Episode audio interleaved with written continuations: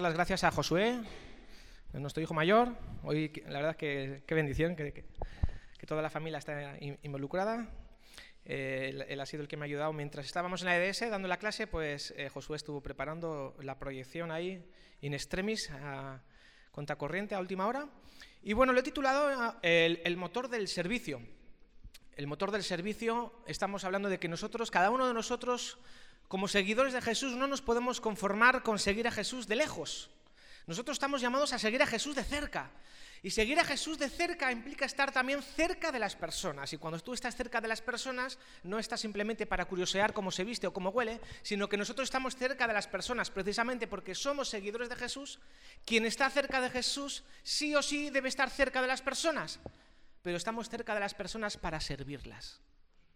Y esa es la clave. Nosotros como seguidores de Jesús, como buenos cristianos y buenas cristianas, estamos cerca de la gente para servirlas. Nosotros debemos de ser siempre los primeros en servir. Y servir es amar y amar es servir. Por eso hablamos de este amor que aparece en Gálatas 5:22, que es el primer fruto del Espíritu. ¿Cuál es el primer fruto del Espíritu que aparece en la famosa lista de Gálatas 5:22? ¿Por dónde empieza? Amor, luego sigue gozo, paz. ¿Os acordáis? La semana pasada estuvimos viendo a modo de introducción que Jesús quiere ungirnos para poder para poder servir bien, pero que todo empieza por la base, por el carácter. Necesitamos tener un carácter como el de Jesús. Y todo carácter que se preste, que se parezca al de Jesús, y para estar cerca de las personas y poder servirlas bien, el motor de nuestro servicio no puede ser otro que el amor. Pero el amor es un término un poquito abstracto que se ha diluido con el paso del tiempo y con la, llegada del libertinaje y de, toda la liberación eh, eh, sexual que ha, habido en, en, Europa y en el mundo entero ya en los últimos años. No estamos hablando de un amor eros, que es el de la atracción física, no estamos hablando tampoco de un, de un, amor que es afecto, que es un sentimiento de cariño como el que se puede tener entre, entre, compañeros, entre amigos, aún entre, entre familiares. Ese fileo, cuando Jesús le preguntaba a Pedro, le decía, Pedro, tú me amas, y Pedro le contestaba, Señor, tú sabes que te quiero, se puede traducir como ese quiero, ese fileo, es un, es un amor de cariño, de afecto fraternal, pero que tanto fileo como eros es un amor natural, es un amor humano que todo el mundo puede tener, creyentes o no creyentes, o, cualquier religión que tengan, ¿vale? Es un amor eh, no necesariamente malo, el eros dentro del marco del matrimonio es necesario, el fileo también para tener unas buenas relaciones, pero del amor del que está hablando Gálatas 5:22 y el amor, el que tiene que ser el amor del servicio es el amor ágape. Que el amor ágape es diferente, ¿por qué? Porque es un amor que viene del Espíritu. No es un amor que se puede generar, no es un amor que yo me puedo autofabricar, es un amor que viene del Espíritu. Este amor ágape del que vamos a hablar hoy un poquito es un servicio desinteresado por los demás. Es decir, que no es el típico por interés te quiero Andrés. ¿Cuántos saben eso? ¿Eh? Por interés te quiero Andrés. Hay gente que se arrima a otra gente y le hacen un favor, pero está contando ¿eh? los días para que le devuelvan el favor. Y si no le devuelven el favor, ya no le hace más favores. Porque todo el mundo es un poco aprovechategui. Es yo te doy, pero tú me das. Incluso en las relaciones de pareja, de matrimonio, familiares, compañeros de trabajo, etcétera, es, como un toma y daca. ¿no? Yo te doy, tú me das. Si tú me das, te vuelvo a dar. Si no me devuelves, ya corta conmigo porque tú eres un jeta. No estamos hablando. El amor ágape es un servicio desinteresado a los demás. Es una decisión. Es por fe de buscar el bien de los demás sin condiciones y sin esperar nada a cambio. Y aquí muy poquitas gentes, muy poquitas personas entran en esta categoría de amor ágape, porque este amor ágape solamente está disponible para aquellos sinceros buscadores de Jesús, que como tú y yo estamos aquí porque queremos tener el amor ágape. ¿Cuántos quieren tener el amor ágape? Vamos a ser agapitos. y agapitas. ¿eh? Queremos este tipo de amor. Dice primera de Juan 4:8, el que no ama no conoce a Dios. ¿Por qué? Porque Dios es. Lo sabemos. Dios es amor. Por lo tanto, el que no ama no conoce a Dios.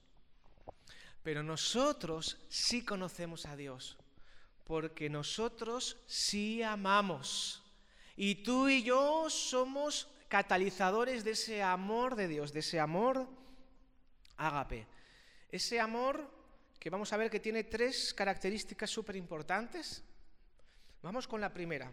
Este amor del que estamos hablando, que no es el fileo, no es el eros, es el amor ágape, lo primero es que es un amor que sirve a los demás. Pero ¿cómo sirve a los demás?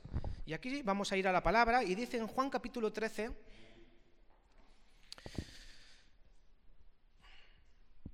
del 12 al 15,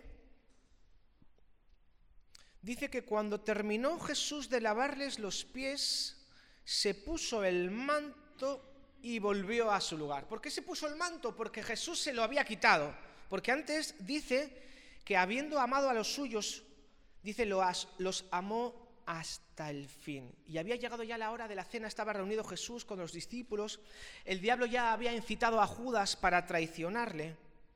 Y Jesús dice que se quitó el manto y en lugar del manto se puso una toalla y empezó a lavar los pies de los discípulos. ¿Conocéis la historia, verdad? La tenemos ahí en Juan. Jesús se quita el manto, se pone la toalla y el maestro se pone a lavar los pies a los discípulos, a los seguidores. Eso, hermanos, era una locura, nadie hace eso.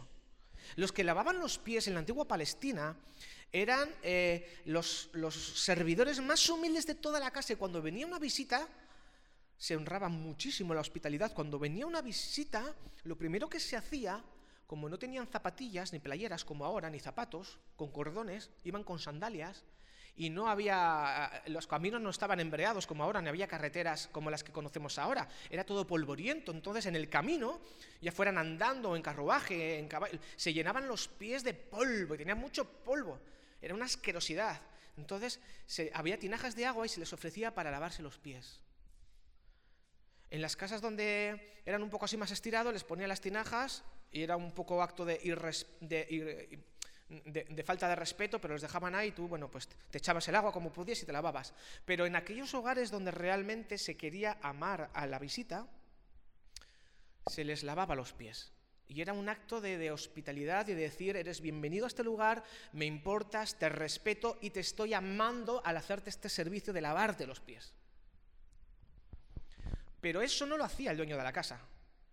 No lo hacía ni el padre, ni la madre, ni siquiera los hijos. Ese trabajo lo hacían los siervos más, más, más humildes.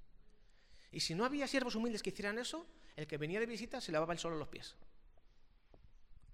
Pero aquí Jesús, que estaba reunido con sus discípulos, él no le dijo, Judas, venga, ya que me vas a traicionar, haz algo, haz algo bien antes de, antes de liarla. Venga, ven aquí, ponte la toalla, que paso eres mi seguidor y ponte a servirnos a todos. Y por cierto, lávame a mí primero, que soy el maestro. Jesús no le dijo nada a Judas, ni le dijo nada al, corta orejas, a Pedro, ni al que se sentía el más amado de todos, a Juan. Jesús no mandó a nadie a hacer esa tarea. Jesús, para darnos ejemplo a los de Punto de Encuentro Cristiano, un día 19 de junio del 2022, en estas instalaciones preciosas que Él nos ha regalado, Jesús, para darnos ejemplo a nosotros, porque estaba pensando en nosotros en ese momento, y en alguno más también, claro, pero estaba pensando en nosotros que estábamos aquí ahora, Él se puso la toalla y se puso a lavar los pies de cada uno de sus discípulos y también se los lavó a Judas. Porque podría haber dicho yo se los lavo a todos. Pero a Judas que le lave los pies su madre, que para eso lo parió. Yo al Judas no le lavo los pies. No, Jesús sirvió a todos voluntariamente, sin rechistar, sin poner mala cara. Y dice en Juan capítulo 13 leo del 12 al 15, dice, cuando terminó de lavarles los pies, se puso el manto y volvió a su lugar y entonces les dijo, ¿entendéis lo que he hecho con vosotros? Y fíjate, vosotros me llamáis maestro y señor, y dice Jesús, y decís bien porque lo soy. Una de las características del amor que sirve a los, demás es que cuando servimos a los demás lo tenemos que hacer con humildad. Y aquí Jesús lo hizo con humildad. Y a veces interpretamos mal la humildad y pensamos que ser humilde es decir, bueno, vosotros decís que soy maestro y señor, pero bueno, no, no, realmente no, no es para tanto. Yo ni soy maestro, ni soy vuestro señor, ni nada. Yo soy uno que ha caído, ha caído del cielo y os lavo los pies, pero, pero yo no sé quién soy ni lo que hago aquí. No, no, Jesús sabía perfectamente quién era. La humildad no es negar lo que uno es, sino es a pesar de eso, lo que todo el mundo haría y exigiría, el humilde sin renunciar a su verdadera autoridad y a su verdadera identidad, se pone, se rebaja y sirve a los demás. Por eso el verdadero líder, el verdadero siervo, como estamos viendo en la EDS, no exige respeto. El respeto se gana con el servicio.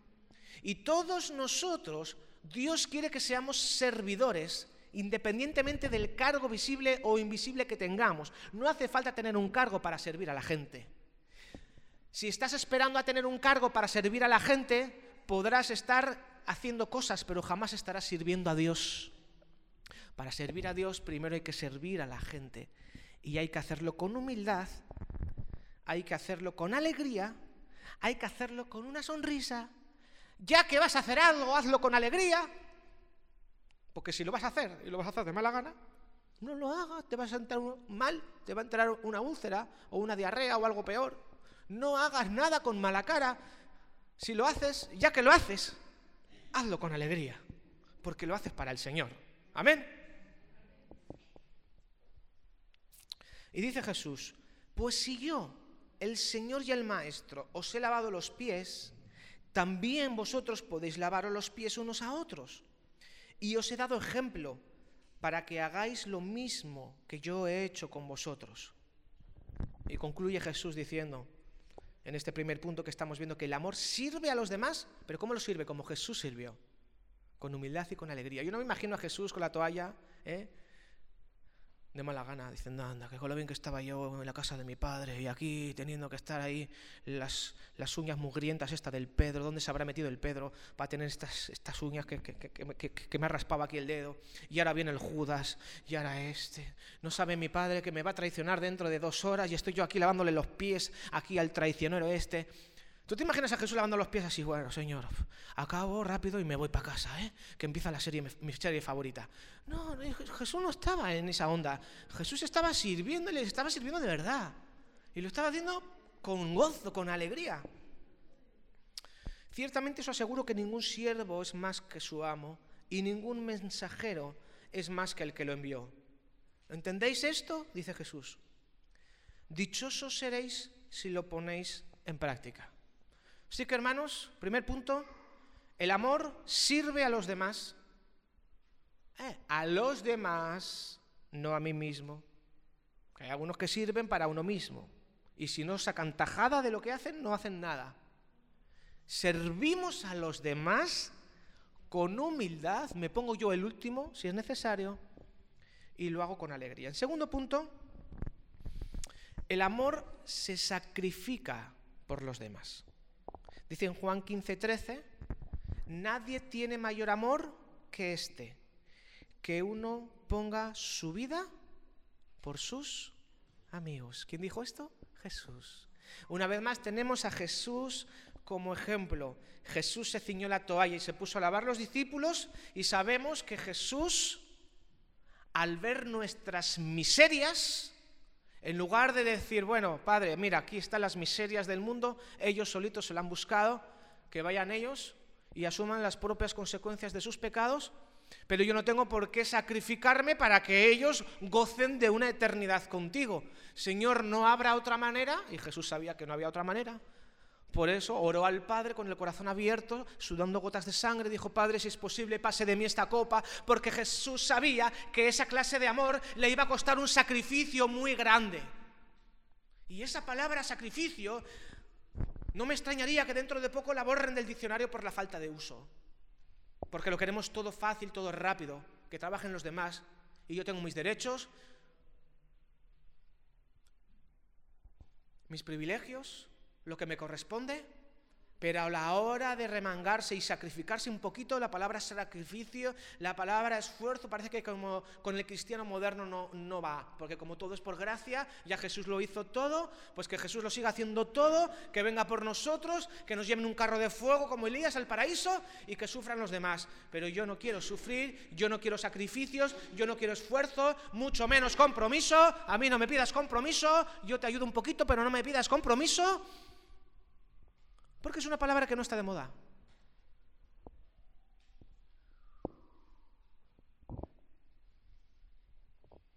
El amor se sacrifica por los demás.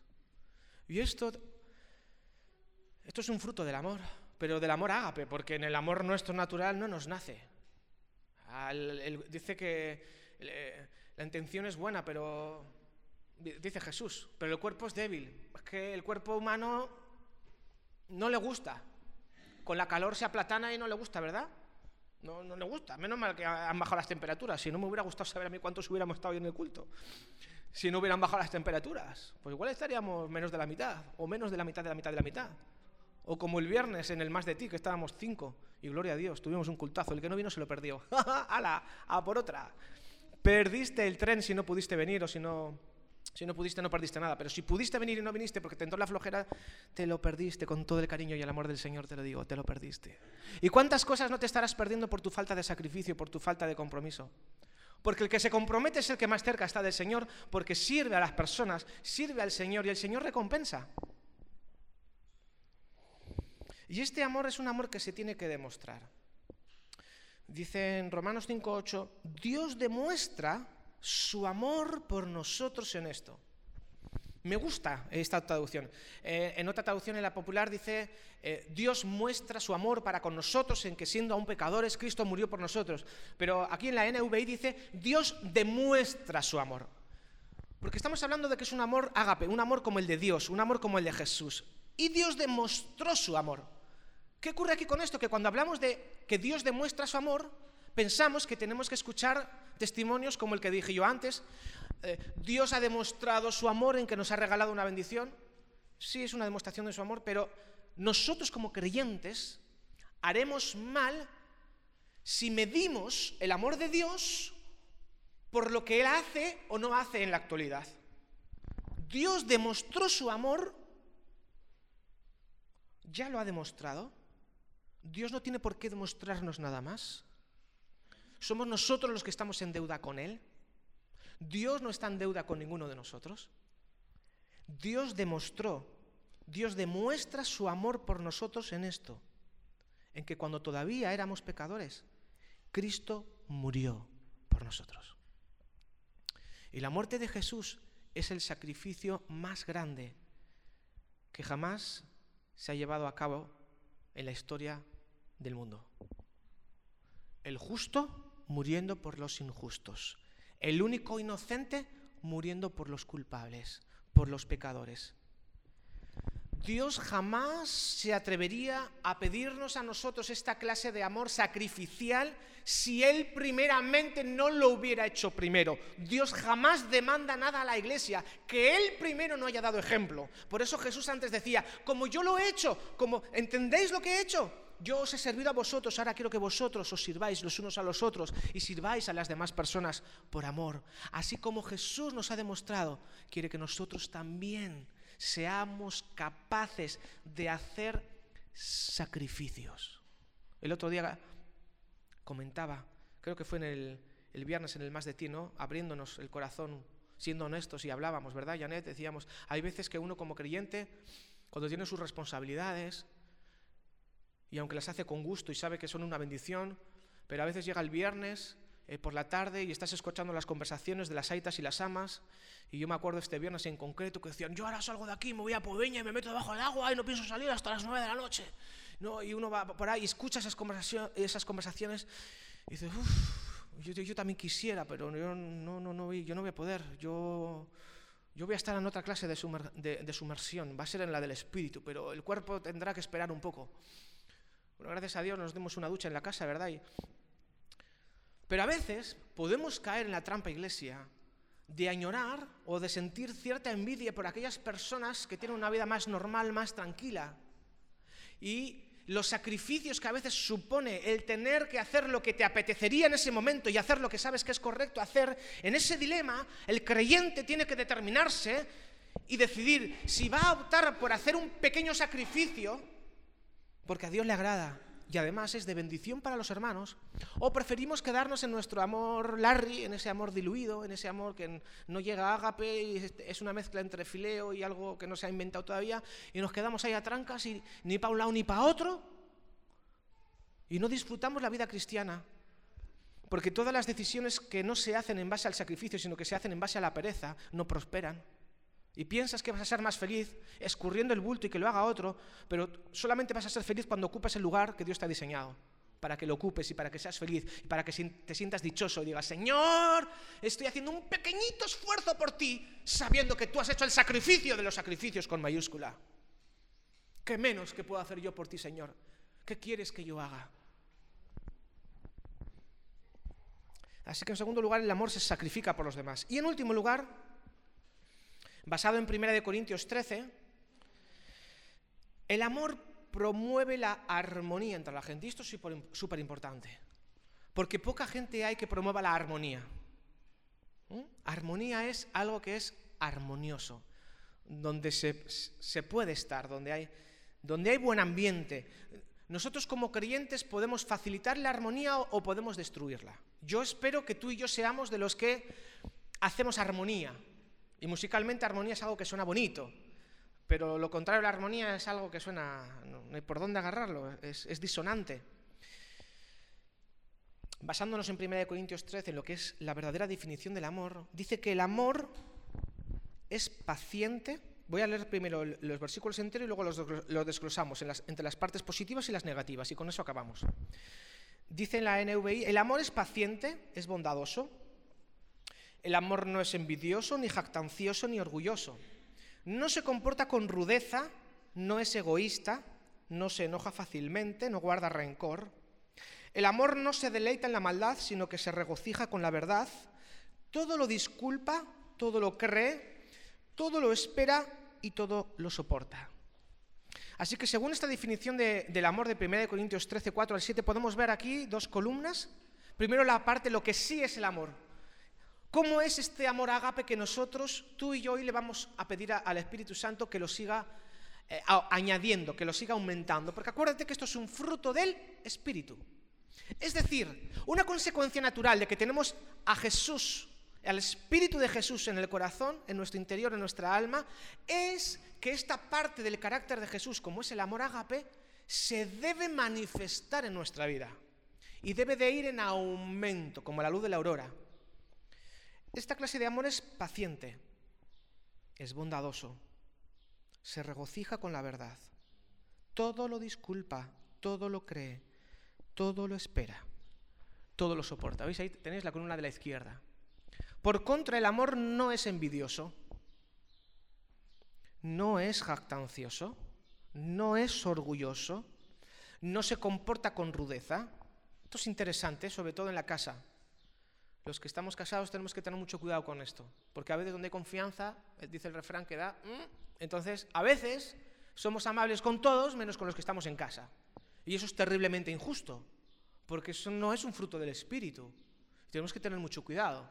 ¿Y cuántas veces hemos metido la pata en nuestra casa? ¿Y cuántas veces yo he tenido que pedir disculpas a mi familia o a mis hijos? Porque se nos olvida. No se comporta con rudeza.